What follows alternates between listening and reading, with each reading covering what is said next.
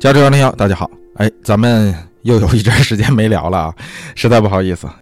大家也都知道，我这前一阵刚从加拿大回来，休了两周的假，然后在微博上大家也都看到了啊，发了一堆这个各式各样的照片，旅行中的，呃，蛮有意思的。不过这个，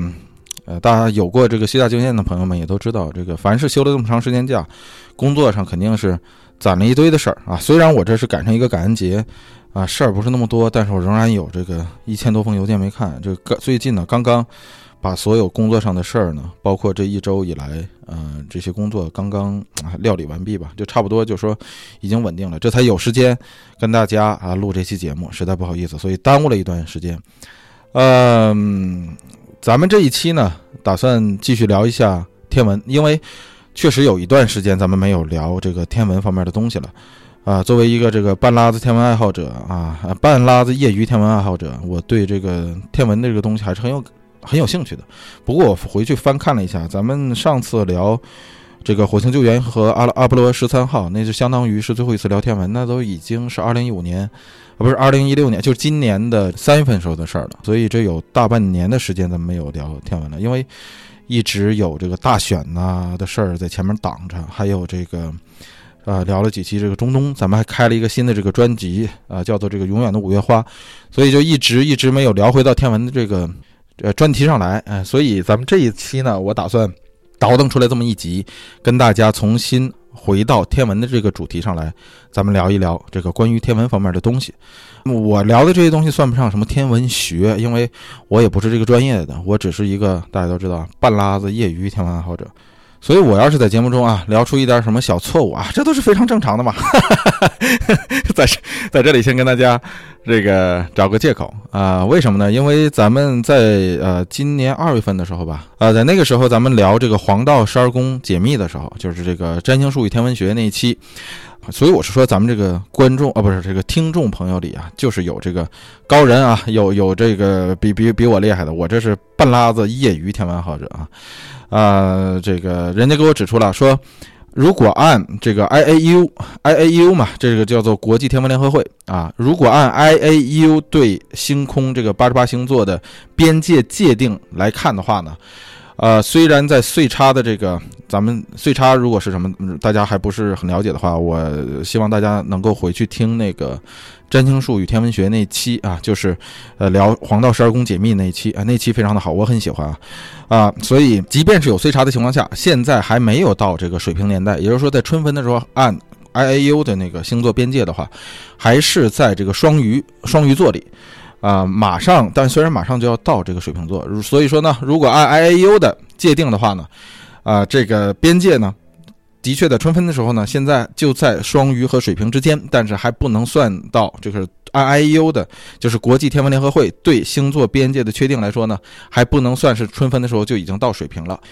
这个说法是绝对正确的，因为现在已经有了 IAEU 了嘛，就是国际天文联合会。那人家这个确定的这个星座边界以后呢，那现在谈论星座的时候，就是咱不是说这个算命啊。这个咱们就说以科学的方法来谈论星座边界的时候，那现在就以 IAEU 的这个星座边界为准，因为这是一个参考边界，并不是一个真正的星座边界。因为天空中八十八星座那个边界你可以随便画，但是 IAEU 给了一个标准参考，就说啊。从这个星座到那个星座中间这个这个缝儿啊，这块就算是边界了，不能再往那面偏一度，也不能往再往这面偏一度。天空图中啊，画出了这个每个星座的边界，这是 I A U 来画出来的。那这个东西呢，是一个参考作用。那说到这里呢，重点词就是参考。为什么说重点词是参考呢？因为咱们这么来说吧，这个天空中按国际天文联合会来划分呢，一共有八十八个星座。咱们举个简单一点的例子，比方说大熊座，大家都听过啊。这个常人理解说大熊座就是北斗七星，其实不是。按照 I A U 的这个国际天文联合会对大熊座的界定呢，大熊座光主星就有十好几颗。那那那你看这个北斗七星一共才七颗嘛，其中就包括了北斗七星。那按照 I A U 的这个界定，就那你说是不是咱们中国人就以后不能叫北斗七星了呢？对吧？因为你北斗七星说实在的，你是大熊座这个其中的七颗星而已。所以你这个东西就是 I A U 提供的这个东西就是一个参考作用。况且说回来呀，就每一个星座，咱们还是说回到这个大熊座或者说北斗七星吧。这个星座它本身啊，这几个星星，咱们说这七颗星连成一个勺子这样的，咱们从地球观察者的角度上来看，它是个勺子。但实际上，如果你啊站在另一个星球，你去看这七颗星的话，这可能这个七颗星干脆的形状就不一样，因为它们并不是在一个平面上，并且它们之间相差都是好些好些光年，它们之间并没有所谓的这个必然的联系，只不过是作为地球观察者站在地球上，将它们看成、想象成了一个整体而已。那这个国际天文联合会在天空中画出了他们的边界，是为了什么呢？是为了便于观察者来观察。所以这个东西只是一个参考作用，它并不是一个科学定义。在这里一定要这个把这个事儿分清楚。那说到这个双鱼和水瓶的这个边界划分也是这样的。所以你现在要是说按国际天文联合会的对于星座的划分来说呢，那的确这个太阳到达春分点的时候，仍然在双鱼的这个边界里面。啊，差那么一点点，一丢丢啊，还好像是再过一百来年，那这个太阳就会偏移到这个水平的边界里。那这个边界，咱们再强调一遍，是国际天文联合会的边界。那为什么咱们在节目中说说，如果你现在如果谈论说你是几月份生的，你是什么星座的这样的话，你要往前算两个星座，把自己算成水平年代呢？这个很简单嘛，因为现在的这一套星座的这个算命的这一套体系啊，这不是科学体系啊，这算命这一套体系呢，就是你几月份生是什么星座的这个这个体系呢，这个是古巴比伦人那个年代继承下来的，而继承下来这个古巴比伦人对星座划分的啊，对这个十二宫划分的这套体系呢，这个就肯定不是 I A U 确定的那个边界了，因为那个时候还没有 I A U 嘛。所以，如果你按古巴比伦人对星座边界的确认来说呢，那你可以把现在就定义成水平年代，没有毛病。所以从这一点上来说呢，我觉得其实没有什么太多可争论的，因为这完全是两套不同的体系。呃，咱们说到这个占星术，或者说到算命啊，说到这个迷信方面来说呢，你应该用他的那一套体系来讲话。那咱们说到科学，那咱们完全是应该以。啊，I U 也好，或者 NASA 的定义的一些什么东西也好，那咱们按那个东西来说，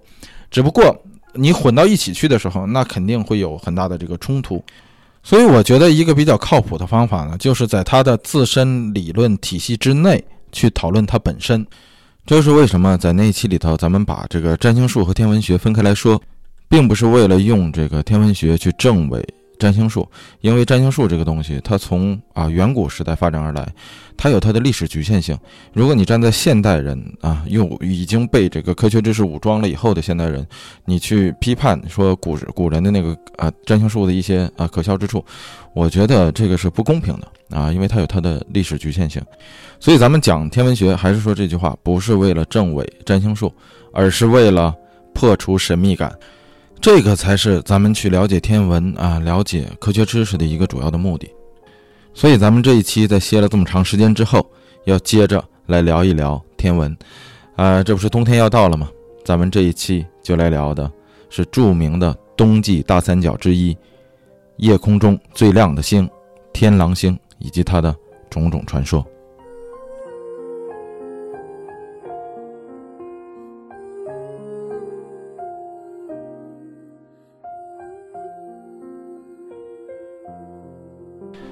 这个说到夜空中最亮的星啊，可能有很多朋友这个第一反应是，那不应该是金星吗？当然也有朋友反第一反应是那个流行歌曲啊。这个咱们这咱不讨论流行歌曲，那可能很多朋友第一反应就说，哎，那不应该是金星吗？这个说的也没错，因为咱按咱们这个汉语的语言习惯，咱们一说到星星的时候，这里头就包括恒星、行星啊、卫星、人造卫星、彗星、流星啊，这都是星啊，这后面都带个星字。但是如果要是按英文来讲的话，这个称得上 star 的话，或者说在天文学中称得上 star 的话，那只有恒星才叫做 star，那行星呢叫做 planet。那说到卫星呢，有两个，呃，这个天然的围绕这个小星体啊，或者说围绕行星旋转的，那那叫做。啊，moon 就是月球的那个词啊。你要谈到月亮的话，在英语里谈到月亮的话，应该叫 the moon 是吧？要加一个定冠词，指的是地球的那个卫星，就是月亮。那你要谈到这个其他行星的卫星的话，那用的也是 moon 这个词。那人造卫星呢？现在大家也都知道叫 satellite。那其实 satellite 这个词呢是来源于法语，这个法语里一开始时候给这个 satellite 这个词，就是这个人造卫星这个英文单词呢，其实也是卫星的意思，也是这个或者说是叫做追随者啊，追随者就是说有点像粉丝那个意思。但是这个后来演变成英语之后呢？那，又随着这个科技的发展，有了人造卫星之后呢，就把这个词拿来专指人造卫星了。基本上现在你一说 satellite，指的就是这个人造卫星。那彗星叫做 comet，那流星呢叫做 meteor。这个咱们上次聊太平洋到大西洋那次旅行的时候，经过了一个巨大无比的流星坑，那叫做 meteor crater，是吧？流星冲击造成的那个坑叫做 meteor crater。啊，这个这是这么多种不同的星，所以如果你说夜空中最亮的 star，那就不是金星了，因为金星是什么 planet，那也不是月亮，是吧？因为月亮是 moon 是卫星，那是谁呢？那就是咱们今天的这个主角，叫做天狼星。哎，说到这儿有个脑筋急转弯啊，大家肯定也都呃能猜出来这个答案，说夜空中最亮的星是天狼星了，大家咱们已经定义完了。那这个白天最亮的星是什么星呢？这。这打个岔啊，咱们这个言归正传。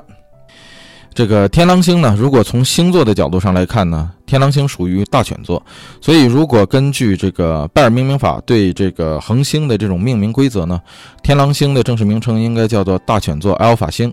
这个拜耳呢是德国的一个天文学家啊，早先生活在一六几几年的这么一个天文学家，他创建的一套这个给恒星的命名法则。啊，他并不是那个拜尔之钥那拜尔，当然那个拜尔之钥那拜尔也是德国人啊。反正你一般听到拜尔这个名，基本就是德国人名。这个。拜耳命名法是什么意思呢？这个简单说一下，就是先用星座的名字来命名恒星，然后根据这个恒星在星座内的亮度依次排开，先用希腊字母 alpha、beta、gamma、delta 啊依次往下排。希腊字母排完了，用这个拉丁字母啊 a b c d e f g，然后拉丁字母用完了，用大写的拉丁字母，哎，就这样依次的往下排，排开啊，最终来命名这个恒星的名字。但是这个咱不说了嘛，这个古人有他的局限性嘛。拜尔是一六几几年的人，他那个时候的观星的那个条件呢，啊，包括望远镜啊、设备啊什么这些东西，肯定不如现在。所以他当时用眼睛观测出来的这个星星的亮度排列呢，并不是。非常精确的，但是大部分也都八九不离十啊。拜尔他老人家也没那么高近视，所以这个大选座的阿尔法星，你一听就是大选座内最亮的那颗星，那这颗星就是天狼星，同时也是这个夜空中最亮的恒星。咱们说这个天狼星有多亮啊？说这个天狼星作为夜空中最亮的恒星，它的这个亮度达到了，就是它的视星等啊，当然也叫做星等。达到了负一点四七，这个星等或者说视星等是个什么概念呢？它其实是一个照度概念，就是它的这个亮度概念。它并不是说这颗星星具体真正有多亮有多大，跟那个没关系。它是站在地球观察者的角度往天空上看，那你所感受到的那个亮度其实是一个相对值，或者你也可以说成是主观值，因为。不管你这个星星有多亮，但是由于你离地球太远了，你那个亮度传到我地球上来的时候，我作为地球观察者，我基本上看不到你了，所以你这个视星等或者叫星等就比较差。那这个视星等或者叫星等这个体系呢，是值越小，星星越亮。所以这个如果是负数的话，那就说明这个东西已经是很亮了。那天狼星呢，能达到负一点四七。这是在夜空中的所有恒星中，这是最亮的了。那除此之外，那就是其比它再亮的，就只有啊这个太阳系里的其他这些行星了。比方说金星，金星最亮的时候能达到负四点多，所以你这没法跟他们比，因为它是。这个行星，这个行星说白了，你说它亮，但是实际上那个光并不是它的光，因为行星不会发光，是吧？只有恒星才会发光，这个 star 才会发光。这个行星，比方说金星吧，金星咱们这个看到的这个金星上的光，实际上太阳光，因为它是折射了太阳光才会把它照的那么亮，实际上不并不是它本身发的光，跟月亮一样，这个月光月光其实是太阳光。天狼星作为恒星，为什么它能够这么亮呢？它为什么能作为能变成这个夜空中最亮的星呢？完全就是因为它离地球非常的近，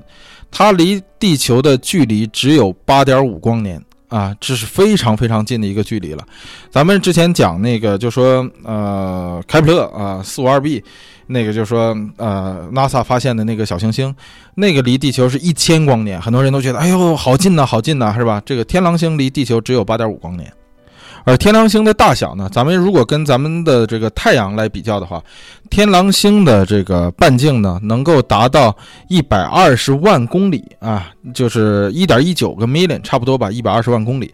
那这个太阳的半径呢是零点七个 million，那就是呃七十万公里那么长。所以你可以想象一下，这个天狼星多大啊？这个从半径上比较，然后太阳多大？而作为这个夜空中最亮的恒星呢？与这个其他这个五大行星，就是金木水火土这五大行星一样，在基本上地面的所有主要文明之中，对天狼星都做了记载，因为它实在是太与众不同了，它比那个第二亮的恒星要亮许多许多。所以长久以来啊，人们一直认为这个天狼星只是只不过是一颗星星而已啊，只不过是一颗星，但是。自打这个天文望远镜发明之后，人们才发现了感情天狼星是一个双星系统，也就是它是一个连星系统，啊，只不过是另一颗这个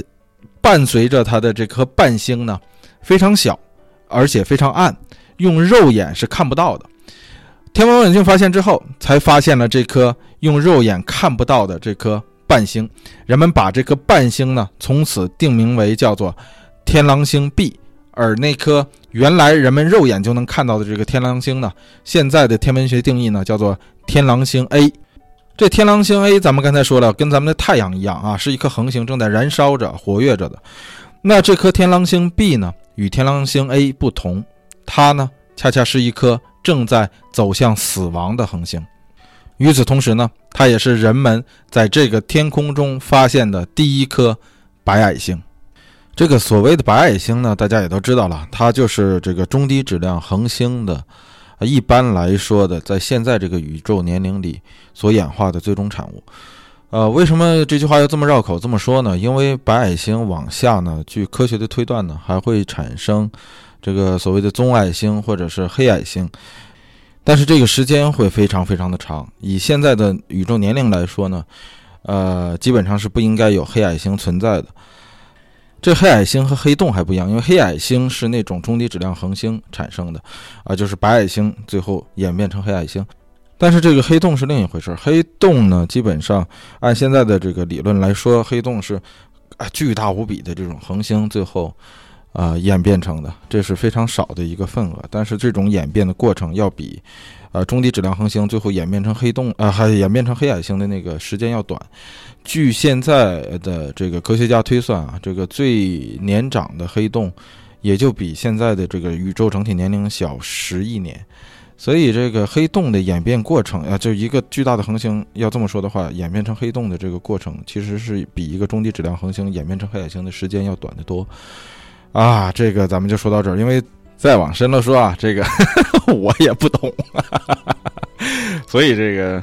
半拉子业余天文爱好者嘛，啊，就是这个有这个权利啊，不再往下说了。咱们打岔就打打岔到这儿，然后咱们往下接着说这个天狼星。咱们说到这儿呢，大家已经知道了，咱们提到的这个天狼星实际上是两颗星。只不过是古人用肉眼看不到那个天狼星 B，所以咱们在提到天狼星的时候，一般口语里指的就是那颗最闪耀的天狼星双星系统之中的最亮的那颗星。那这两颗星呢，天狼星 A 和天狼星 B 呢，互相是缠绕着旋转的。那也就是从地球的这个角度观察者角度上来说呢，这两颗星的旋转的这种啊感觉呢，就如同是像这个。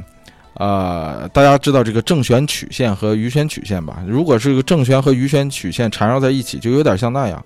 啊，这么一个这个感觉。当这两条线相交的时候，就是它们两个行星轨迹在一个平面上相交的时候呢，呃，大概每相交这么一次需要四十九点九年啊，这个年指的是地球年。这个数咱们在这里要 highlight 一次啊，要这个着重说一次，四十九点九。待会儿呢，大家记着这个数，待会儿咱们会再次提到。那咱们这个介绍了这些天狼星的物理属性或者说是天文属性之后，那肯定就有朋友该问了，说那我怎么能够在夜空中找到天狼星呢？咱们接下来就来聊一聊如何在夜空中找到它。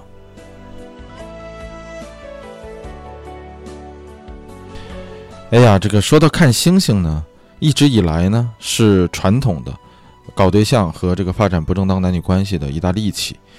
只不过是这个随着城市化啊越来越大啊越来越快，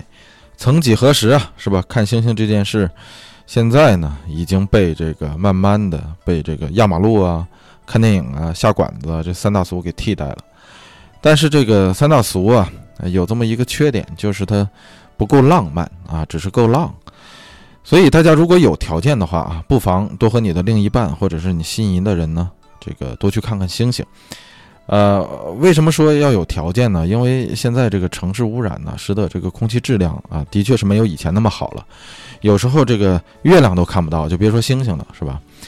嗯，啊，就算即使没有空气污染啊，这个光污染也很严重，在城市里呢，常常是基本上也看不清什么东西。所以现在看星星呢，就变得是越来越是那么一件奢侈的事儿了，啊，这需要你有的时候要有车，或者说是你得有这个能够去郊外的这个能力，或者到乡下。不过现在不是这个大城市里都流行这个农家乐吗？所以周末如果是去农家乐的话呢，一定不要忘了在晚上吃完饭以后呢，天黑了，现在天黑也早了，冬天了，走到外面来，然后抬头看一看星空。因为现在这个冬天呢，是观察星空的一个比较好的时间，啊，很多朋友问过我说，那我喜欢看星星啊，我如果我去看星星，我是不是应该凑点什么装备啊，是吧？我是不是应该买一个天文望远镜啊？这事儿其实对于我这么多年看星星的这个经验来说呢，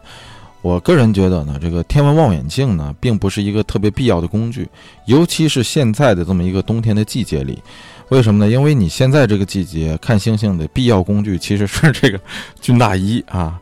这要是夏天的话，那你的必要工具是驱蚊水。这真不是跟大家开玩笑，这个的确是这样。这个天文望远镜呢，对于一个呃这个初学者来说，其实没有什么太大的必要。很多初学者买一个天文望远镜，其实最重要的是看月亮，因为。呃，这个天文望远镜的确是能够让你看到这个月亮上的环形山，但是实际上呢，你如果有一个比较好、比较清晰的双筒望远镜的话呢，也很好。达到一定倍数之后呢，如果你再具备强大的脑补能力呢，不光你能够看到月亮上的环形山，也能够这个看到啊，或者说你脑补到这个火星上极地上的冰盖。对于其他太阳系里的这几大行星呢？那在借助这个望远镜的帮助下呢，有的时候你能够看到土星、木星啊的卫星，或者是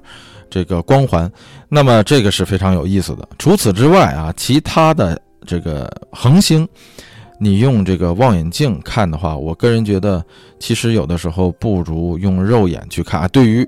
咱们说啊，对于是初级爱好者来说，如果你是级别非常高的这种发烧友啊。天文发烧友，那你的望远镜使用起来肯定和一般人的需求不一样。在这里，咱们就不说的那么专业了，因为我也没那么专业。所以我的意思是你更多的时候是需要用肉眼去观察星空，去欣赏那个星座构成的图形。而在冬季呢，在天空中有一个非常著名的天文现象，是由三颗亮星组成的一个等边三角形。这个三角形就是人们常说的。冬季大三角，而这个三角形的三个顶点的亮星之一，就是咱们今天所讲的天狼星。这可能咱们有一些朋友，这个作为初学者就该说了，说哎呀，我天狼星还没找到呢，你又给我来一个什么，呃，冬季唐三角是吧？这这什么意思？这个更多的是针对咱们的一些这个初学的朋友们，因为咱们刚才说过了，天狼星虽然是作为夜空中最亮的恒星，但是像什么金星啊、木星啊，包括火星啊，都会比它亮。有的时候，所以如果真的是在夜空中找到最亮的那颗星星的话呢，很可能你看到的并不是天狼星本身。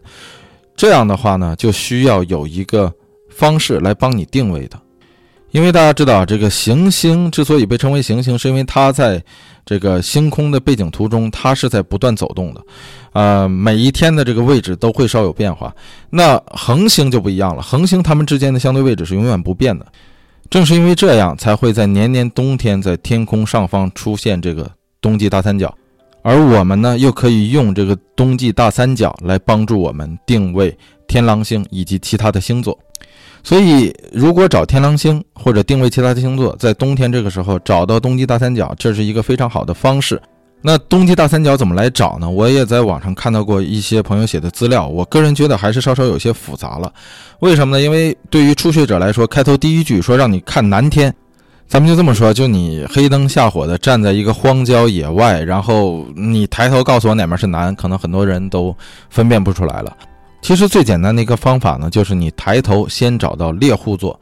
那你不可能来问我说猎户座是什么样的吧？因为猎户座对于这个。不论你是天文爱好者还是非天文爱好者，这个猎户座就如同流曲流行歌曲中的《最炫民族风》，是吧？你只要一听你就知道是什么名儿。所以猎户座是非常好分辨的一个星座，它的标志就是它腰带上的那三颗等亮的星，这三颗星就是非常著名的，叫参宿一、参宿二、参宿三。啊，当然了，你也可以把它称为这个三素一、三素二、三素三啊，都无所谓，多音字啊，我也不知道我哪个发音是对的。咱们向来都是欢迎这个广大的文科生来帮助纠错的。这猎户座的腰带上的这三颗等亮星是非常好找的，只要你找到这三颗星，你就找到猎户座。那猎户座整体大家都认识啊，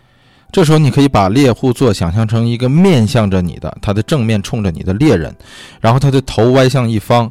一只手。握着盾牌，另一只手举着利剑，那他的右肩，也就是你对着他，他对着你嘛，也就是他的右肩就是你的左肩方向，有一颗非常闪耀的星，这颗星比他的那个腰带上的那三颗星还要亮。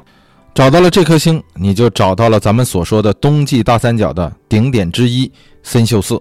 那还差两个顶点，你已经找到了参宿四，那么你再回到猎户座的腰带，这个猎户座的腰带不是三颗星排成一条直线吗？就几近于直线啊，实际上并不是一个真正的，并不在真正的直线上。你顺着这三颗星的延长线往左面看，就是你的左面看，那往你的左面看，你会看到不远处有一颗非常明亮的星，这颗星就是咱们所说的夜空中最亮的恒星大犬座 Alpha。天狼星，那这样的话，冬季大三角你已经找到两个点了。而对于一个等边三角形来说，当你找到两个点的时候，第三点它只有两种可能性。这个时候，你只要顺着参宿四和天狼星组成的直线往它的右上方看，你就会看到这个等边三角形的另一个点。这个点就是小犬座的南河三，是不是很简单？你找到猎户座，找到参宿四，找找到猎户座的这个肩膀上。这一颗非常亮的星三宿四之后，顺着腰带找到第二颗星天狼星，然后顺着这个等边三角形的两种可能性，你往上找，找到一个另外一个顶点，就是南河三。所以这个冬季大三角找到之后，你不但找到了冬季大三角，找到了天狼星，你还找到了猎户座，找到了大犬座，还找到了小犬座。而且还不光是这样，当你找到冬季大三角之后，往下还有更大的惊喜，就是你顺着三秀四，就是这冬季大三角这个顶点之一，咱们第一个找到的这猎户座的肩膀上的一颗亮星三秀四找到之后，你顺着三秀四，也就是猎户座举着剑的这只肩膀，你往它的。左上方看，你能够看到双子座。双子座就紧挨着猎户座，在猎户座的左上方，它的著名的标志是有两颗差不多等亮的星，北河三和北河二。那么顺着猎户座左面，就另一个肩膀，就是拿着盾的那个肩膀，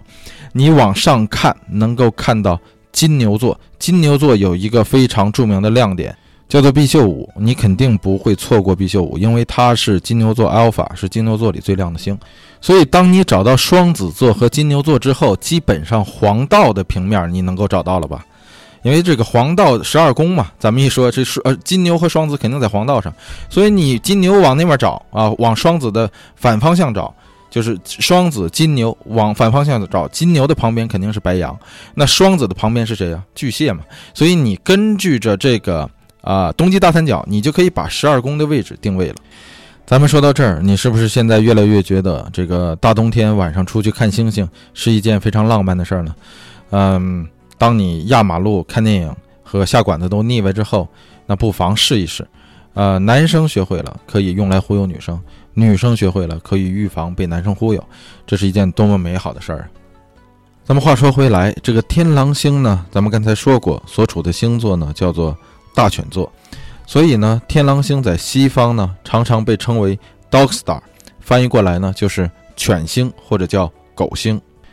那熟悉西方文化的朋友们呢，肯定听过一个单词叫做 Dog Days。这个阿尔帕西诺演过一个电影叫做《Dog Day Afternoon》，翻译过来呢，咱们中文叫做“热天午后”。实际上，这个 Dog Days 指的是什么呀？指的就是狗日。所以这个片名的原名翻译过来应该叫做“狗日的午后”，是吧？那么这个狗星、天狼星与这个狗日之间又有什么联系呢？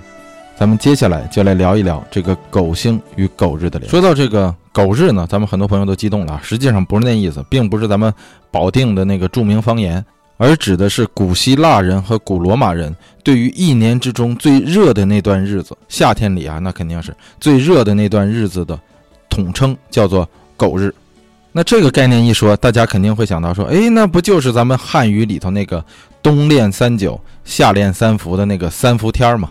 这一点都没错。如果说 Dog Days，也就是狗日，如果一定要套用一个现有的汉语名词来解释的话，那我觉得最简单的一个汉语名词就是三伏天儿。但是咱们中国古代算三伏的那一套方法，相对来说比西方的这个狗日的计算方法要复杂的多。咱们中国古代计算三伏是从啊这个分成什么呃初伏、中伏、末伏，是吧？从夏至往后的第三个庚日开始起算啊，那大家大家不要问我什么是庚日啊，因为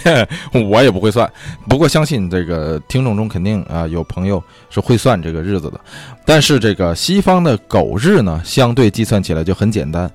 西方的这个狗日是怎么计算的呢？是从这个天狼星不是叫做狗星吗？这个从狗星斜日生的那一天开始，往后算的那一个月，基本上就都叫狗日。那咱们刚刚解释狗日的时候，顺嘴说了一个天文学的名词，叫做斜日升。可能有很多的朋友啊，这个有一些朋友没有听说过这个名词。什么叫斜日升？斜日升是个天文学名词，它指的是恒星与太阳一同升起的那一天。对于这个恒星，就叫做这个恒星的斜日升。那这个天狼星作为狗星的这个斜日生呢，就是这个狗日的开始。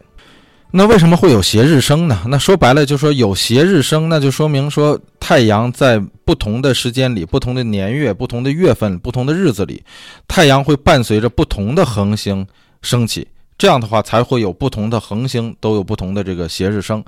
那为什么说有这样的现象呢？咱们这个之前其实也讲过，就介绍天球的那个概念的时候，咱们说过，说太阳一年在天球上是旋转一周。那如果说你说这个这个东西我不明白是什么意思，其实有一个非常简单的一个这个说法，或者说一个这样的一个啊概念跟大家介绍一下，这个所谓的叫做啊恒星日和太阳日。那什么是太阳日呢？这个说的简单一点，就是太阳连续两次经过天空中某一相同点的时间，那这个时间就叫做太阳日。那大家都知道，太阳日那就是二十四小时，对吧？咱们粗略的来说就是二十四小时。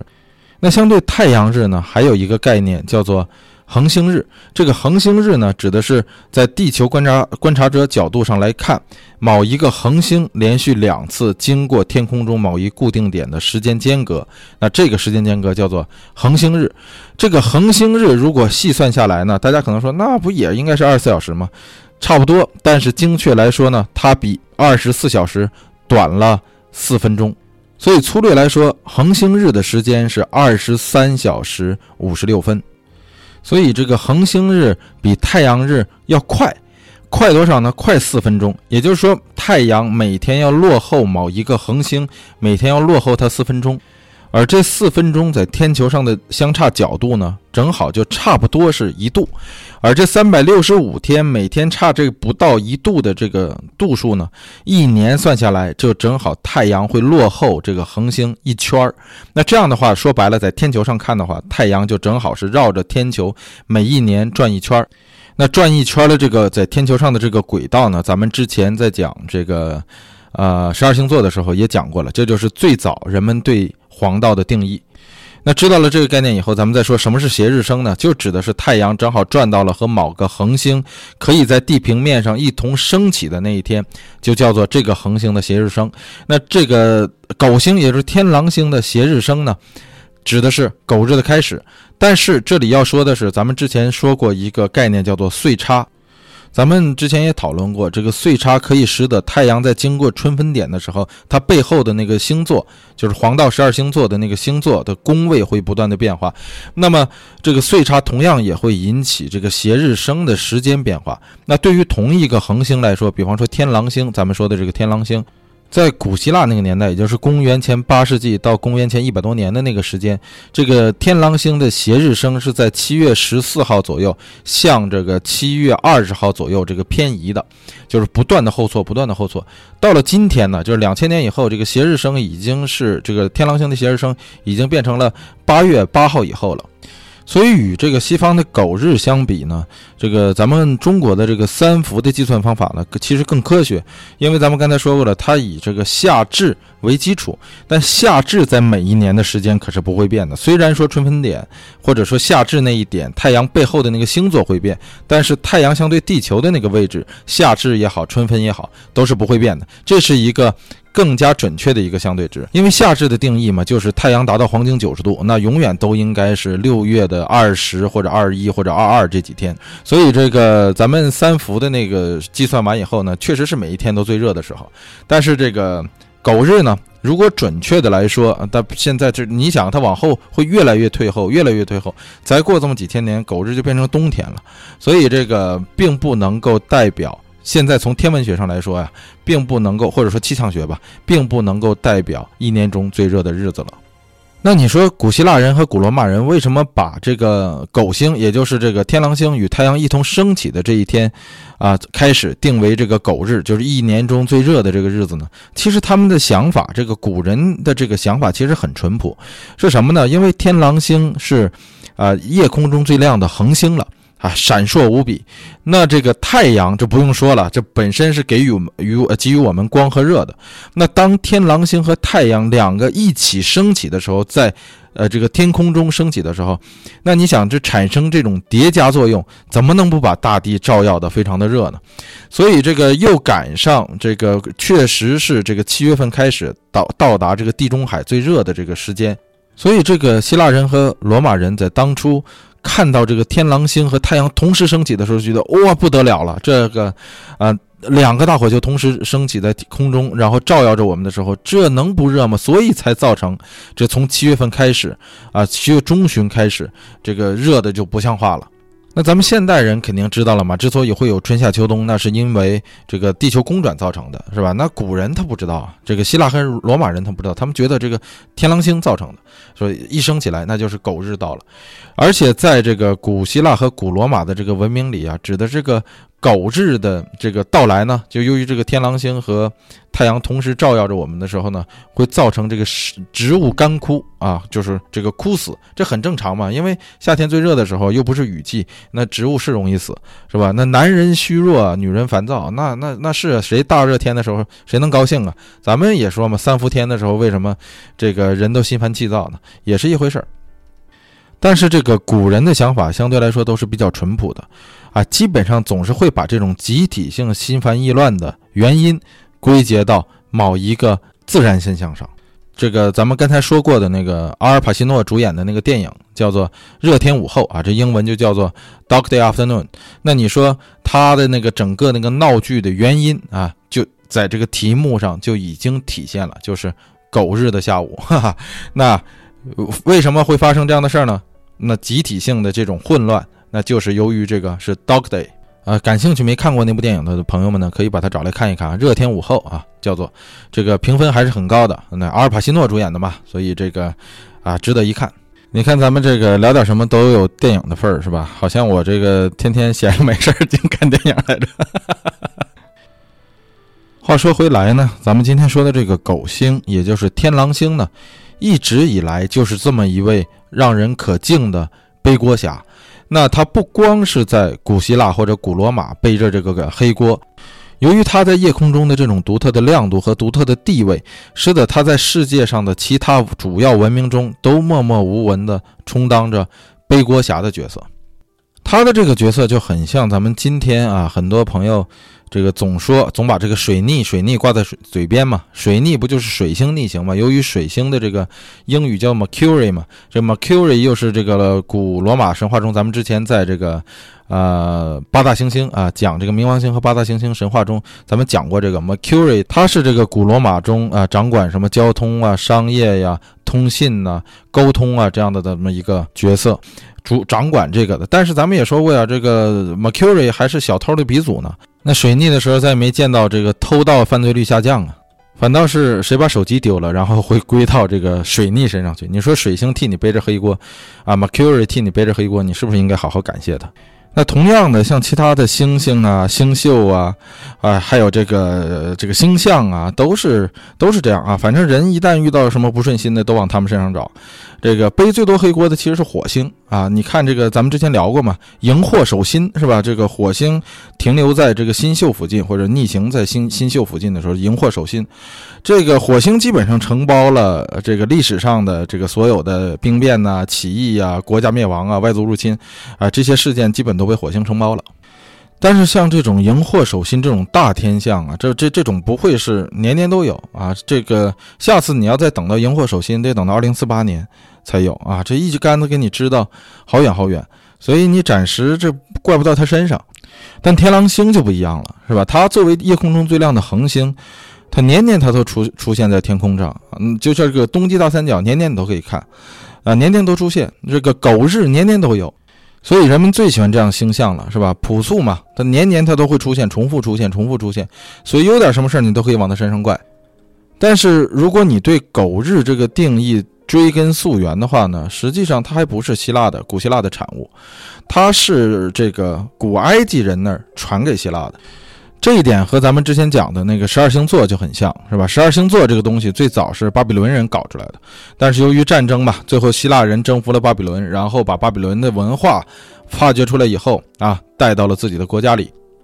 那埃及其实也是这样。咱们之前在聊这个中东乱局第四章的时候，咱们用了这个大半集的时间，专门来聊这个埃及。啊，之前也说过了，是吧？这个公元三百多年的时候，埃及被希腊吞并了。啊，希腊当时兴起了这个一个巨能打的哥们亚历山大，是吧？马其顿王国嘛，最后这个把埃及平掉了。那现在的这个埃及的亚历山大港啊，就是这么来的。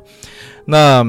不管怎么样吧，这个埃及就被希腊吞并了之后呢，希腊人一看，哎呦，你这儿的好些好些东西啊，很有意思啊，你这你们怎么琢磨出来的？希腊人就把这个很多埃及的这些神像啊、传说呀，就带入到了希腊，包括这个埃及的很多神话人物，包括这个埃及有个神话人物叫做什么呢？叫做妥斯妥特啊，当然也有翻译成叫妥斯，他的这个英文的罗马拼写叫 T H O T H，Tot 或者叫 Toth。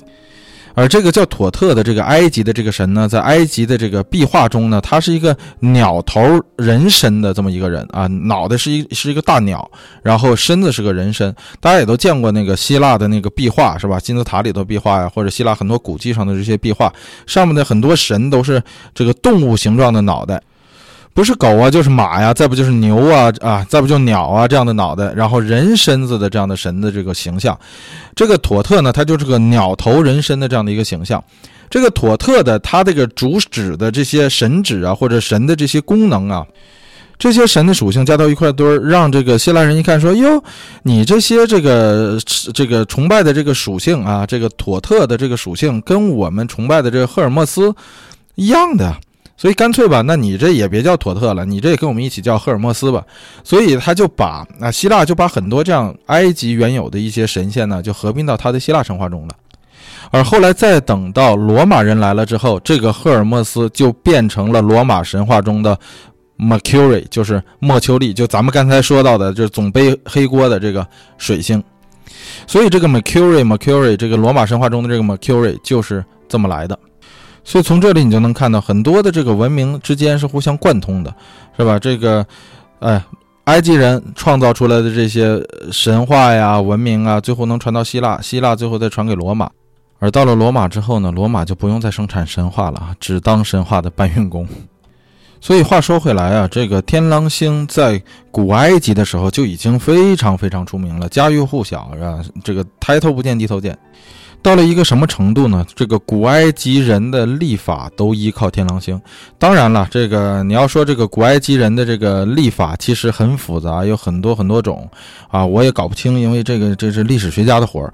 但是他最出名的一套历法，就古埃及的最出名的一套历法，就是根据天狼星来算年。那。咱们刚才说了，这个希腊人对狗日的定义叫做天狼星的斜日升。那咱们刚才说了斜日升嘛，斜日升也解释了，就是天狼星和太阳一同升起的那个早晨叫做斜日升。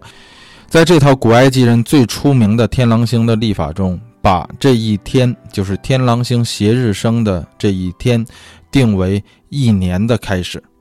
你说这太有意思了。这个世界上的其他主要文明中呢，不是靠太阳历法，就是靠月亮历法。比方说咱们这个呃中国的这个农历，就完全是依靠月亮历法的。但是咱们由于这玩意儿不准嘛，这个对这个农耕没有太多的这个指导性，月亮历法嘛它不准，所以就搞出了一套二十四节气啊。那你这个春耕夏作，呃秋收，完全是根据这个二十四节气来是实行你的这个耕作。那罗马人、希腊人，人家是太阳历法啊，搞出了一套太阳历法。这个古埃及人最奇葩，用了一套这个星星历法，完全是根据天狼星的斜日升那一天来历法。但你要说这有什么不好的？这不也？这个很很很个性嘛，对吧？的确是很个性，但是它不准。它这个每一年斜日升那一天很不好观察。咱们刚才说了，什么叫斜日升？就是天狼星和太阳一同日出，一同升起。哎，你就这么想一想啊，太阳那么亮，天狼星跟太阳一比，天狼星虽然是夜空中最亮的恒星，但是你跟太阳一比，你那就相当于萤火虫跟那个车灯比。所以你根本比不出来那个亮，有的时候，所以这个需要非常好的眼力，然后来观察这一天。其实说白了，到最后的时候，这一天也是算出来的，也并不是靠肉眼的观察说啊，我这一天它就是斜日升了。因为你怎么来定义斜斜日升？这咱们刚才说了，太阳每一天要落后行星四分钟。这四分钟说白了，在天球上就只有一度，你就说这一度能差多少？尤其太阳那么大，天狼星那么小，在这个地球观察者角度来看，你怎么来定义它斜日升？所以那一天特别不好找，它只是一个很模糊的概念。这个埃及人，我相信啊，因为现在我也没有什么手头这个资料能够看到，但是我相信埃及人到最后的时候也是算出来的，他也不可能靠观察来说今年啊哪一天是节日生，就跟这个狗日其实也都差不多，基本上都到最后都是靠算来算出来的。但这还不算奇葩的，这个古埃及人呢定的每个月固定就是三十天，没有大月小月。咱们这还有是二十九月啊，咱们的农历里啊，就是二十九天一个月，三十天一个月，最后这个几年算下来以后搞一个闰月是吧？来补足。这个埃及人没有，埃及所有的月就三十天，你呃，然后一年十二个月。啊，一年十二个月，你一分三十天，那只有三百六十天。咱们知道，现在咱们一年的准确时间是三百六十五点二五天。那你这个只有三百六十天，你就差了，至少是差了五天。你大概一算一算，你就差五天。那你这五天怎么办？呃，这个古埃及这套历法中呢，是说每新年的时候啊，每年新年前，这不是这三百六十三百六十天过完之后，马上就要新年了嘛？新年的时候什么时候？就斜日升的时候。这五天还差五天的时候怎么办呢？咱们就玩吃喝玩乐，狂欢五天啊，全国放假。当然了，那个时代是奴隶制啊，不可能有什么放假。但就这五天里头，举行什么仪式仪式啊、庆典呐，搞一些什么活动，把这个三百六十五天凑齐。到了第六天的时候，天狼星斜日升，哎，新的一年开始了。但是这还不算奇葩，奇葩的是古埃及人这套历法中没有闰年或者闰月的这个概念。这个地球，咱们刚才说了，绕日公转一周需要三百六十五点二五天。咱们刚才说了，这二五天，你四个三百六十五点二五就多出了一天。就你要没有闰年或者没有闰月，你这四年之后，你的历法就比实际天象提早了整整一天。那你这么算的话，你就想每年提早啊，每四年提早一天，每四年提早一天，你那个天狼星升起的时候，每四年它就往后落后一天，所以。这个埃及人也不傻，埃及人就算了一下，说：“哎，我怎么发现每四年这个斜日升的时候就往后错了呢？”所以埃及人掐指头一算，当然不一定啊，他这个可能在地上画的，反正他一算，算出来的就是一千四百六十年之后，这个天狼星的斜日生就会回到历法之初的第一天的那一年的斜日生的时间。你就一算啊，这每四年落后一天，那你每三百六十五个四年就正好落后一年，这转一圈就回来了。所以这古埃及人就把这一千四百六十年这个时间长度给了一个定义啊，他们搞了一个定义出来，这个定义就叫做天狗周期。那为什么叫做天狗周期呢？那就是因为天狼星嘛，因为天狼星在埃及就是被称为狗星，那完全也是得益于它的那个星座。就是大犬座。那咱们说到这里，我相信可能在座的或者在听的有很多朋友心中就开始有疑问了。那我说一下，你看看你是不是这么想的？你可能会在想说，那为什么说天狼星所在的那个星座，在希腊、在罗马也叫做大犬座，跟狗有关；在埃及也叫做大犬座，跟狗有关。在中国，这个星星叫做天狼星。你看，狼跟狗嘛，基本上是一个家的，一家的是吧？狼狗不分家嘛，有这句话吗？那这个，在日本，天狼星叫做天狼；在韩国叫天狼；在越南也叫天狼。那你说好奇怪啊？为什么世界上这些文明把这个东西都把它比作狗呢？比作狼呢？类似的这样的动物呢？哎，这个事情也很简单，我给大家解释一下，你看看是不是合情合理。首先来说呢，咱们刚才说过了，这个埃及的文明是怎么传入到希腊的，然后罗马的文明是怎么从希腊那儿继承的，咱们这都聊过了。之前如果没有听过的话，大家可以翻之前的那些集里头，咱们也聊过啊。那。而东方这边呢，其实也差不多。咱们这个中国文明呢，哎，咱们其实说到中国文明吧，咱就这么说，也不光是所谓的汉族文明，有很多很多的这个咱们所提到的这个中国文明，其实是经过很多很多民族融会贯通而来的。咱们待会儿可能会讲到，哎，这个中国文明这块的东西也会往散往外发散，和其他的民族融合，就包括朝鲜呐、日本呐、越南。这越南咱们之前也讲过，所以。一个民族把它叫叫成天狼星，如果你这个民族的影响力够大啊，你的这个势力够大的话，其他的人也会跟着你叫啊。这个是天狼的这个概念就是这么来的。但是这个你可能说到这儿又会问说，那你埃及的又没传到中国来，为什么这都是狗呢？大家一抬头一看，我就。跟大家说，如果现在天气好的话，大家走出户外，到晚上的时候啊，你找到天狼星，你抬头看那个天狼星所在的那个星座，那几颗亮星组合到一起，你说我又不知道那个东西是 是这个一个星座，那古人他也没有，大家之间也没商量说那几个星星搁一起，它就是叫一个星座呀。他古人没有 I U 嘛，给他就是这个国际天文联合会给他划边界，那古人怎么看出来的呢？我还是那句话，你到这个夜空中啊，就没有那么多污染，就像古代一样啊，就是没有那么污染，没没有那么污染，晴朗的夜空中，你站在夜空中，你望这个天空的时候，望向天狼星所在的这个星座的时候，啊，这一片的时候吧，你就会看到那几颗星星之间非常的亮。你小的时候，大家都做过那种连线图形的那种题，对吧？几个点给你标上一二三四五，然后你用一个铅笔把这些数字穿到一起，最后它就是个小动物。古人也会玩这个，就那几颗星星，你把它画到一张白纸上，你不用连线，你就点到点几个点放到那儿，你瞅几天以后，你就会觉得那东西像个小动物。那你想小动物嘛？那古时候所见的豺狼野兽是最常见的。那人类对这种抽象图形的第一反应就是会容易把它想象成自己身边常见的东西。那对于这个图形，人类的第一反应就是不是狼就是狗，常见的小动物。尤其在古时候又没动物园，它不可能合着不能想象成大熊猫就是了。这些我觉得这都是人类最基本的通感，就如同在很多文明和神话中，都会把太阳比作一个男性的神。然后把月亮比作一个女性的神，就如同这这个在这个罗马希腊是吧？这个阿波罗太阳神，这个戴安娜月亮神。你这个在中国的神话中也是让嫦娥，这这月亮女神嫦娥，你没听过哪个说月亮男神是吧？这太阳女神没有，基本没有。这就是人类的通感，就会把大地啊、河流啊比作母亲，没有比作三叔啊、四舅啊、二大爷，没有。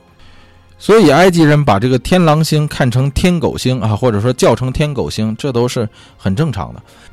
但是，人家埃及人不光是只是叫成这个名了，人在背后还编了一系列的这个故事出来。呃，首先来说吧，埃及人认为这个和天狗星比邻的，就这个天狼星比邻的这个星座，咱们刚才说了猎户座是吧？猎户座，参宿一、参宿二、参宿三、参宿四、参宿五、参宿六、参宿七，哎，把这几个星星放到一起，埃及人认为这就是猎人猎户。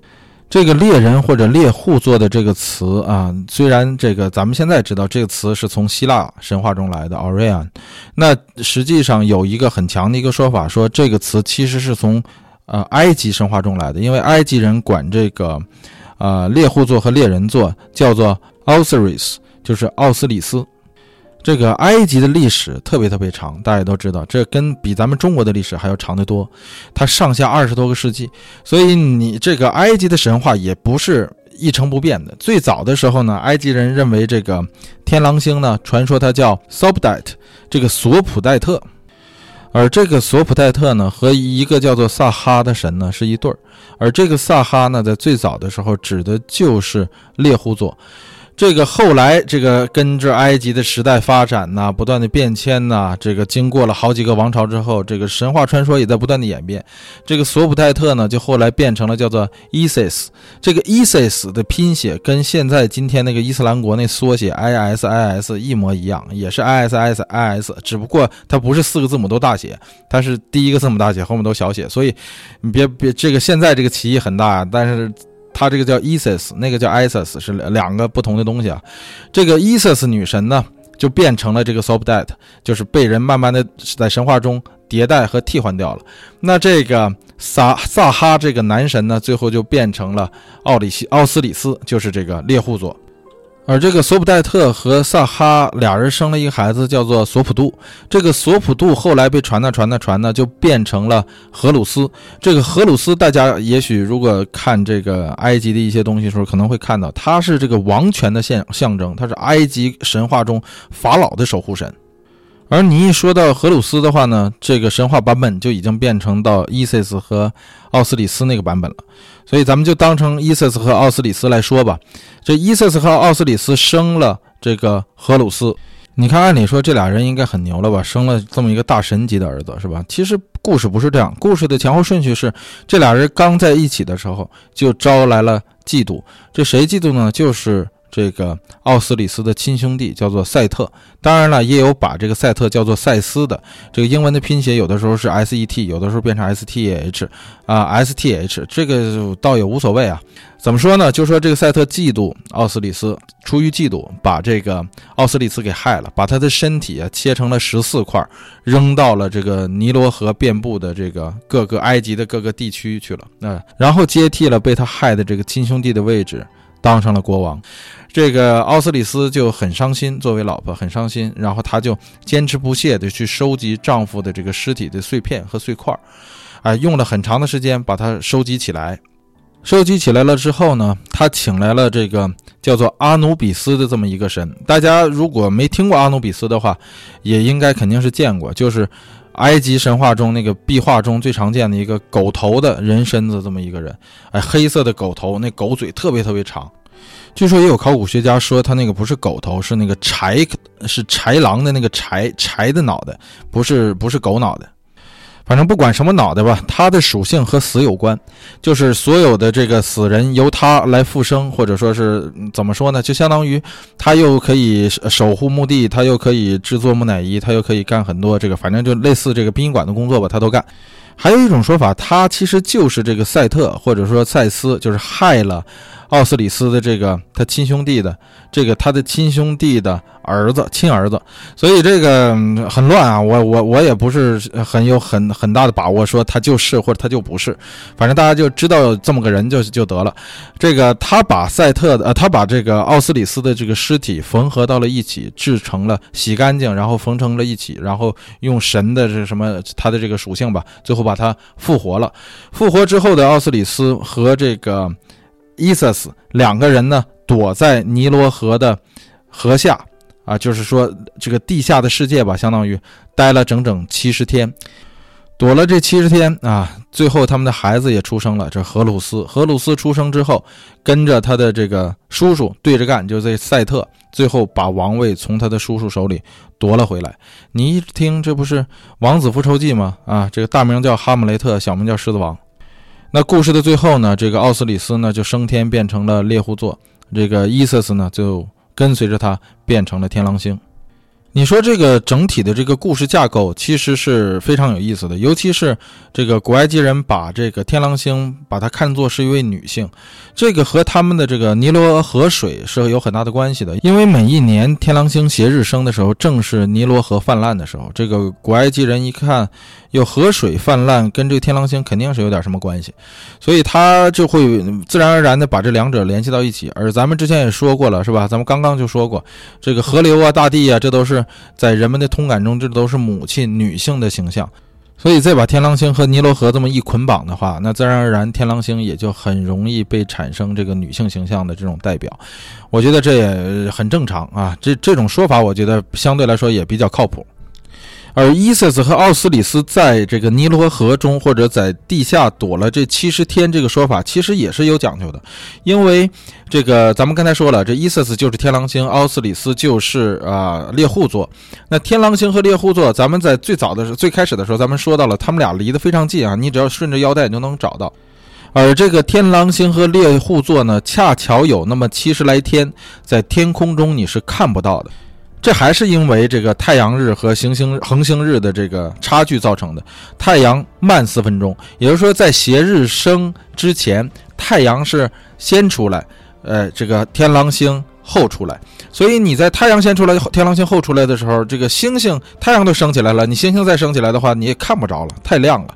而太阳落下去的时候呢，这天还没完全黑，那天狼星在空中你也看不到。所以这个差距大概就是有这么两个月的时间，你是找不着天狼星的。那猎户座也是一样，猎户座离天狼星太近了，所以这七十来天你就看不着天狼星和猎户座。就猎户座还好一点，但天狼星你肯定是看不着。所以这就相当于伊瑟斯和奥斯里斯在尼罗河中，或者在冥界啊，在地下躲过的这七十天啊，天狼星消失不见了。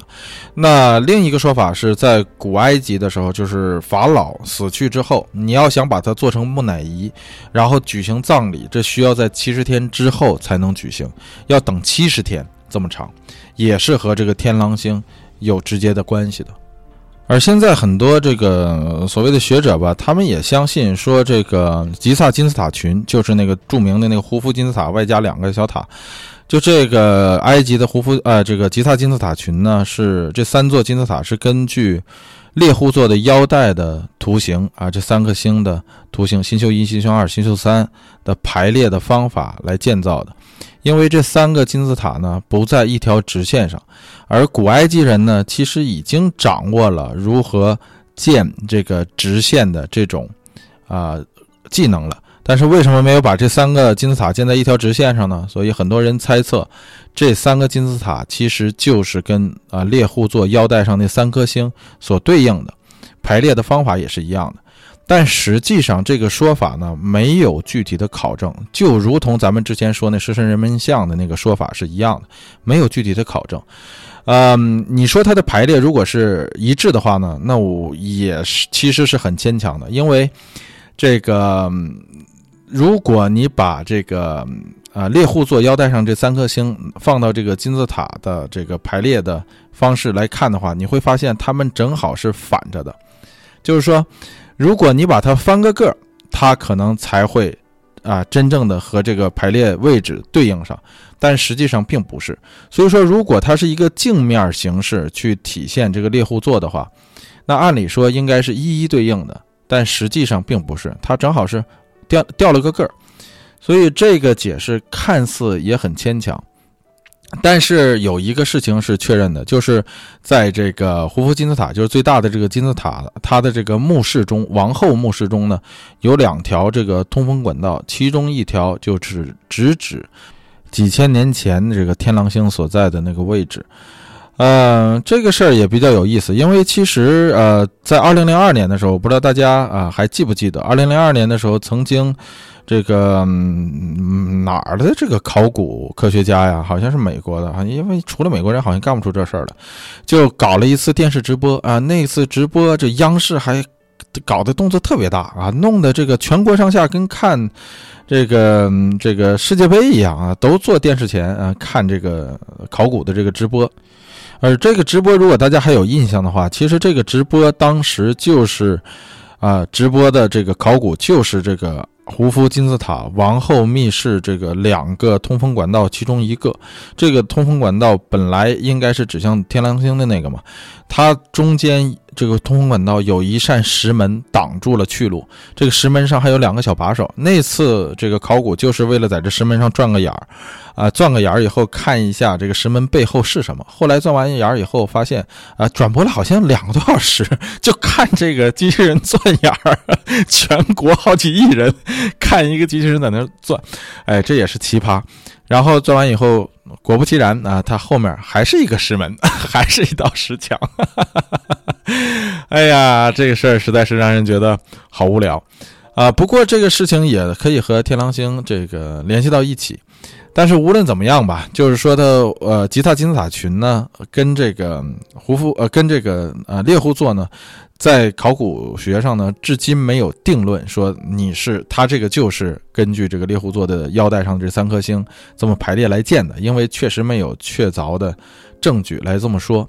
如今你要是去埃及旅行的话，旅游当地的游客肯定会非常欣然的告诉你说，他们的祖先就是这么建的。为什么呢？那是因为他这事儿有卖点。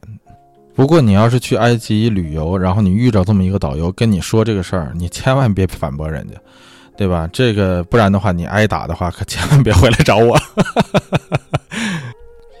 上面说的这些，就基本上相当于天狼星在这个人类流传下来的这些文明中最早的传说了。那这是古埃及、古希腊、古罗马，咱们刚才那狗日的事儿，咱们已经说过了啊，咱们就不再不再多说了。咱们看看其他的文明中，尤其是阿拉伯和伊斯兰文明中是怎么来传说天狼星的呢？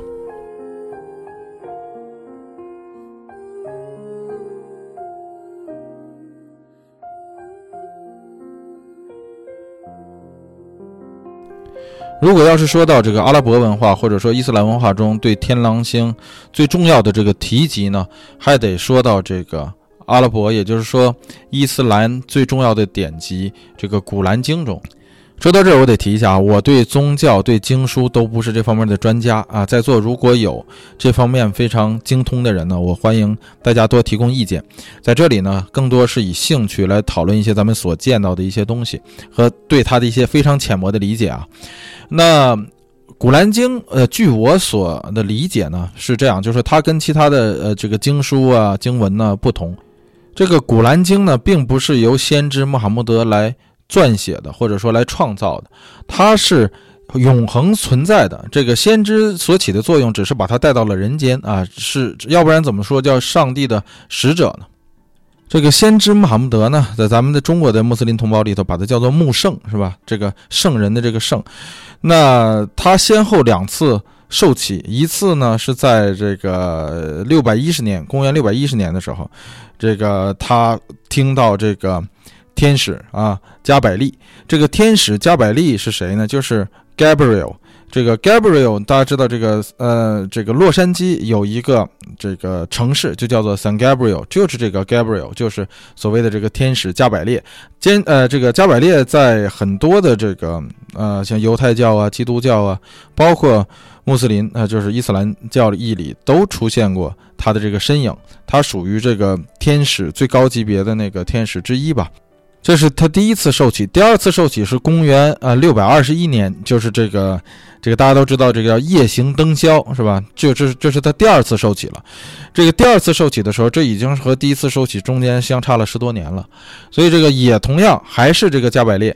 他带着先知穆罕默德来到上帝面前，登上了这个七重天，是吧？这个在第六层的时候碰到了这个摩西，咱们之前讲过摩西，那反正就是吧。这个最后他又回到麦加，他这两次受启，把这个古兰经最后最终完成，这些都是从上帝那儿得到的。但是上帝也不是口传，那直接口传给他的，而是由这个天使加百列代传给他的。这《古兰经》呢，全经会分成很多很多的章节，它每一个章节叫做一个苏拉，然后每一个苏拉里头还有不同的叫做阿雅，这个阿雅相当于段落或者说是呃节句字句，在这些章节中呢，有很多是啊这个先知的一些证言来证实说上帝是存在的一些证言。那其中在第五十三苏拉第四十九节关于星星的证言中呢，这个《古兰经》中所说的是，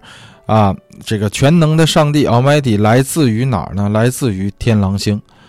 那，这个非常有意思啊！这个是说，这个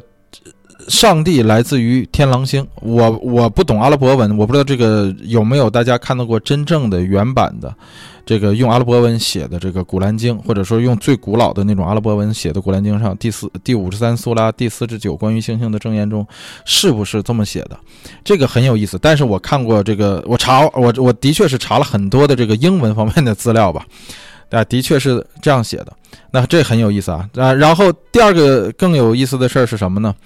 咱们之前说过，这个天狼星呢是一个双星系统，它的每一次双星交叉的这个时间呢是四十九点九年，所以这个事儿吧就被人拿出来现在说事儿，说这个呃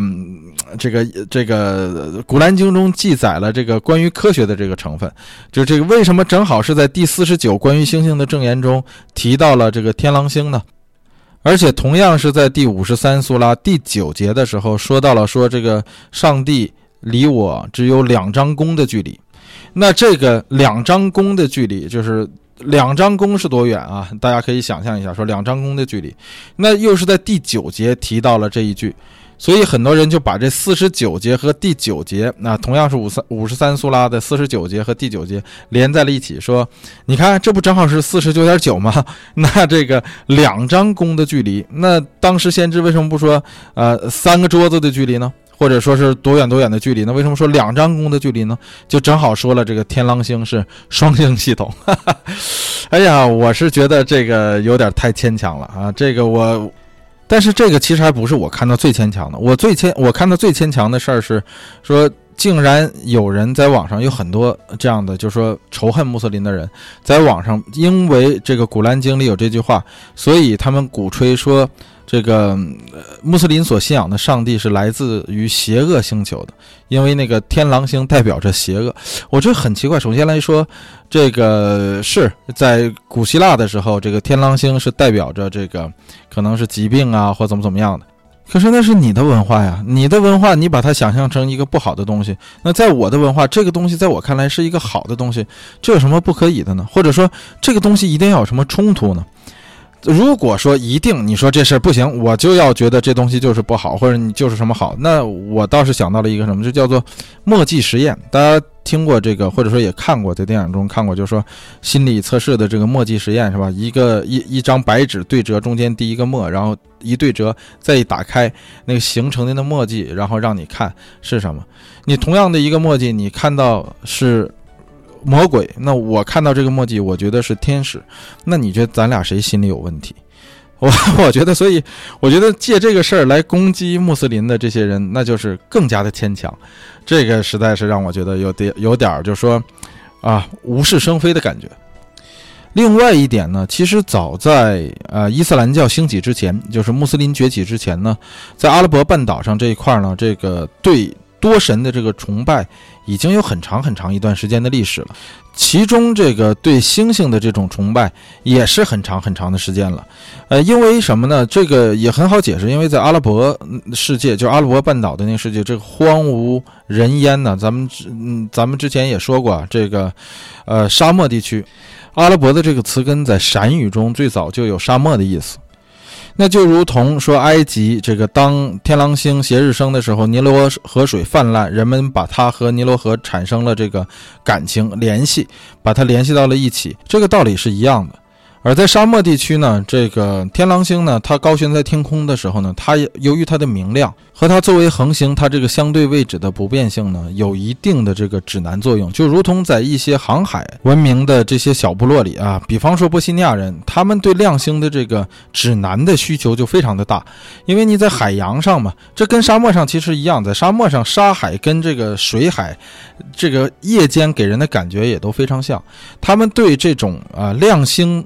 制作成的这个罗盘，然后用来指南是非常有需求的。这阿拉伯人由于他在沙漠中生活，他一定也是对亮星有这方面的需求。而当你认识一个星星就能在沙漠中或者在海洋中救你一条人命，或者救你一家老小的时候，你当然会对这颗星星产生崇拜感。所以，早在穆斯林崛起之前呢，天狼星在阿拉伯地区就已经是一个至高无上的，或者说一个非常高大上的这么一个神灵所存在了，或者一个崇拜的偶像所存在了。所以，这是天狼星在古兰经中所记载的一个非常有意思的一个小现象。那咱们说了这个古埃及啊，还有阿拉伯呀、穆斯林这些啊关于天狼星的一些记载之后，咱们咱们也得回来聊一聊咱们中国，因为。这个名字天狼星，咱们一直在用汉语说的这个名字，其实那这这这肯定就是一个中国的名字嘛，咱没用这个英语里的这个 “serious” 是吧？“serious” 这个词就是相当于那个苹果的那个智能语音系统，这个 Siri 是吧？Siri 后面加 US 就是 “serious”。嗯，这是英文的这个叫法。那埃及人，咱们刚才说了，叫成叫成什么啊？索索普代特呀，或者也叫成伊瑟斯。这个希腊人还有希腊人的叫法。但这个天狼星，这是咱们地地道道中国人对这颗星的称法，这是从古人那里就流传下来的。而狼这个动物呢，在中国的文明里呢，一直不是一个什么特别招人喜欢的动物，对吧？咱们动不动你看，凡是关于狼的这个成语四个字的，你就想吧，基本上没有什么好成语，我是想不出来。郎才女貌还不是这个狼啊，它这个天狼的狼还不是这个狼，所以这颗星呢，在咱们中国的文明中呢。的确是一颗凶星啊，叫做主侵略之兆的恶星。而这里面最出名的就是苏轼的那首词嘛，《江城子·密州出猎》。哎呀，这个我也背不下来啊，我给大家这个献丑读一段吧。老夫聊发少年狂，左牵黄，右擎苍，锦帽貂裘，千骑卷平冈，为报倾城随太守，亲射虎。看孙郎，酒酣胸胆尚开张，鬓微霜，又何妨？持节云中，何日遣封堂？会挽雕弓如满月，西北望，射天狼。当了个当，这个词啊，最早的时候。呃，就上学那阵儿学他那个时候呢，没有想那么多，只觉得这个词写的是非常的好。但是后来这不是半拉子天文爱好者慢慢的这个培养起来之后呢，就觉得这不对吧？这天狼星明明在南天呢，他这西北望，这望哪儿去了？这是这 这苏轼是不是这个酒酣胸胆尚开张？喝多了呀？这是啊，这典型的这喝多以后，这不是？咋咋呼呼在这吹呢嘛？西北望射天狼，这个天狼星咱们之前说过，这个东极大三角咱们不说嘛，找南天北天不好找，但实际上天狼星是在南天上，是在南天啊，不在西北方向。但是苏轼说的这个词里面的西北望，指的并不是西北望天儿，指的是向西北方向望，望的是什么呢？这里说的下一句说射天狼。指的并不是真正的去射那个天狼星，它是用这个东西，啊，用这个天狼星来寒射，指的就是宋朝的劲敌啊，位于宋朝西北方向的西夏。这个西夏国呢，它是一个佛教立国的。多民族国家里面不光有咱们的各种少数民族，它还有这个也有汉族。最重要的就是汉族、回鹘族、吐蕃啊，这这这几个这几个族。但是这个西夏，咱们说的它是佛教立国的，其实它跟宋朝的往来还是很多的，尤其是在宗教方面。虽然在那个时代呢，宋啊、辽啊、这个西夏呀，这个三家打来打去的，但实际上这个西夏呢。抵御了，其实，在某某种程度上帮助了宋朝和帮助了中原地区，抵御了外族的入侵和抵御了当时这个伊斯兰文明的往这个中原地区的推进。正是因为有这个西夏的存在，才在这个这个东方的这个咱们这个中原文明和这个。中东的这个伊斯兰文明中间设了一道非常有力的这个缓冲屏障，使他们不能顺利的从这个西北和西南啊高地直接进入这个中原地区。但是这个话说回来呢，这个也正是因为这个西夏呀、辽啊、宋啊这三国的对立，给这个蒙古人崛起了啊崛起啊提供了这个大好时机啊。他后来的这不都被蒙古人给灭了。所以啊，咱们之前不也聊过吗？这有的时候看似是敌人，但实际上呢，嗯，他帮你解决了很大的问题；但有的时候看似是朋友，实际上他反倒把你给惯坏了。而不光是宋朝啊，不光这个苏轼他老人家，咱们之前聊过的那个屈原屈大夫是吧？屈大夫，哎，他也在《九歌》中啊写过这个天狼星，这叫举长诗兮射天狼，哎，都是想射这个天狼。哎，这个屈大夫也说过啊，也也讲过这个话。那么就说明这个天狼星啊，自古以来，那从这个楚国时代，你想想开始，啊，那屈大夫那都是多少年前的事儿了。所以这个长久以来就不是一颗什么好星，在咱们国家里啊，咱们当然了，咱们也说了这个，呃，咱们看这个古人看天象，它有它的历史局限性，咱们现代人对自然的认识就不再应该像古人这样具有一种非常朴素的认知观了。但是，即便在现在这样一个高度发达的社会里，你会发现还会有那么多人相信这个神秘的东西，像古人一样具有这种朴素的认知观。这个也没办法，这是由于咱们血液中啊所流传的这个基因吧，也都是从古人那儿继承来的，所以对自然的这种恐惧，必然也就会相信一些这样和那样的事儿。比方说咱们接下来说的这个，嗯，这还是西方社会所谓的科学家的一个发现呢，是什么事儿呢？这个长话短说吧，有这么一个美国的作家，叫做罗伯特· Temple，叫 Robert Temple。这哥们儿呢，在一九七六年的时候呢，他出了一本书，叫做《神秘的天狼星》。他在这本书中记载呢，说他在西非的一个什么国家啊，这个在西非吧，就是在西非呃旅行的时候啊，有这么一个部落叫做 Dogon，这个叫做咱们翻译成叫图根这个部落。说这个部落呢，有一个古老的。流传下来的一个传说啊，你想非洲部落流传下来这个传说，说这个、这个传说是什么呢？说，呃，是他们这个部族的人呢，在很早很早以前呢，见着过这个从外呃从从这个地外吧飞来的这种坐着飞船的这样的呃这个仙人。然后他们这个飞船是什么样，描述的特别清楚啊，比那个荷马史诗描述那特洛伊木木马描述的还清楚。在他这个书中啊，然后说这个飞船怎么降落的，然后跟他这个降落以后呢，这些人跟这个当地人。口传身授了一下，说他们从哪儿来的？从哪儿来的呢？从天狼星来的。然后这天狼星呢是四十九点九年啊，两双星环绕一次，哎，怎么怎么样的这些事儿，在这个书中记载的非常的详细。说什么呢？说这个，但咱们刚才也说过了，这个天狼星的这个天狼星 B 呢，你不通过望远镜的话，你是看不着的，而且必须得是啊非常好的天文望远镜，你才能看到这个白矮星。那。嗯，这个你作为一个西非的这种这个土著部落，你怎么能知道这个天狼星是有两个呢？然后还什么四十九点九年，你怎么知道的这么清楚呢？所以呢，他就觉得这个非常神奇。那他觉得他写了这个书，然后他把这个书。上市了之后呢，卖的还不错，那所以就一度引起了这个热潮。一九七六年的时候，你想一想啊，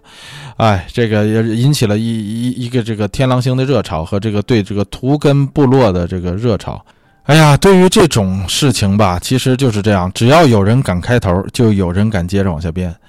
所以这个他开了这么个头，所以有很多人就开始跟着啊，也写这样的文章，就说什么人类啊其实是天狼星人的后代，是多少多少年前这个天狼星人把这个人类播种在地球上，怎么怎么着的。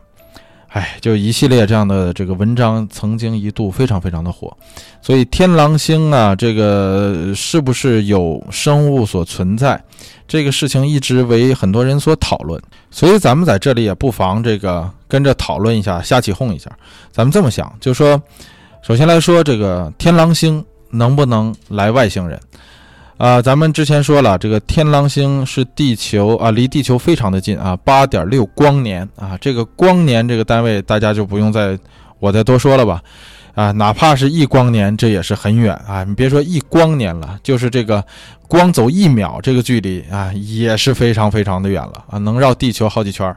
所以你说这个天狼星来人啊，好吧，就算它有非常高的科技啊，它能够。穿越时空啊，穿穿越这个，或者说，反正他能他能行走到八点六光年啊光年之外来到地球。好，那咱们这么说，说天狼星来的人，他是住住在哪儿？那你说住在天狼星上呗，对不对？天狼星是像太阳那样的星球啊，咱们刚才说过了，是一个啊叫做 Class A 的这样的一颗恒星，A 级恒星吧。这个非常的大，非常的热。你要是能住在天狼星里的话，这相当于说你可以把手放到锅炉里，你可以试一试。那你你你最好别试啊，嗯，这个是不可能的。就是说这个不可能有生物居住在恒星上，所以它就必然要有这个行星，就是说天狼星这个星系里啊，这个双星系统里必须得有行星存在。而天狼系中有没有行星呢？这个一直来说是一个未知数啊！我看过一些资料，没有，好像是没有确定下来说天狼星这个星系里，啊，真的有行星存在。但是不管怎么样吧，咱们这个是未知的，咱们先不讨论这个未知情况，咱们就说已知情况。那什么是已知情况呢？已知情况就是，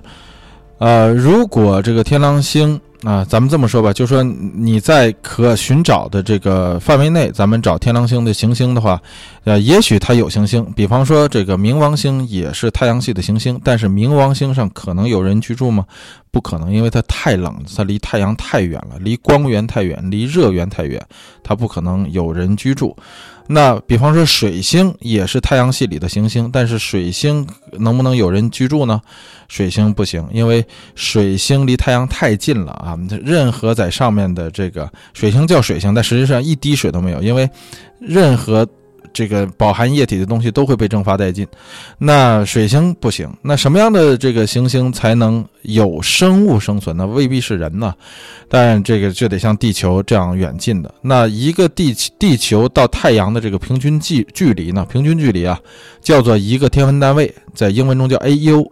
对于太阳是像地球这么近。啊，离太阳、地球这么近，可以生存啊，人类可以生存，或者说生物可以生存。那对于天狼星 A，那大概就得需要两个以上这样的距离才能够生存，但是又不能超过五个这样的 AU 距离。所以呢，这个两个单位、两个天文单位以外，五个天文单位以里，这就是确定了一个非常好发现行星的一个环。距今为止，人类在这个距离内好像还没有发现天狼星的行星，因为这样的话，你就把这个可搜索的范围变得小得多了，所以好像是没有看到啊，至少是现在的可知资料里我没有看到。如果发现的话，按理说应该是个非常大的新闻，就是在这个可生存带里。那么就说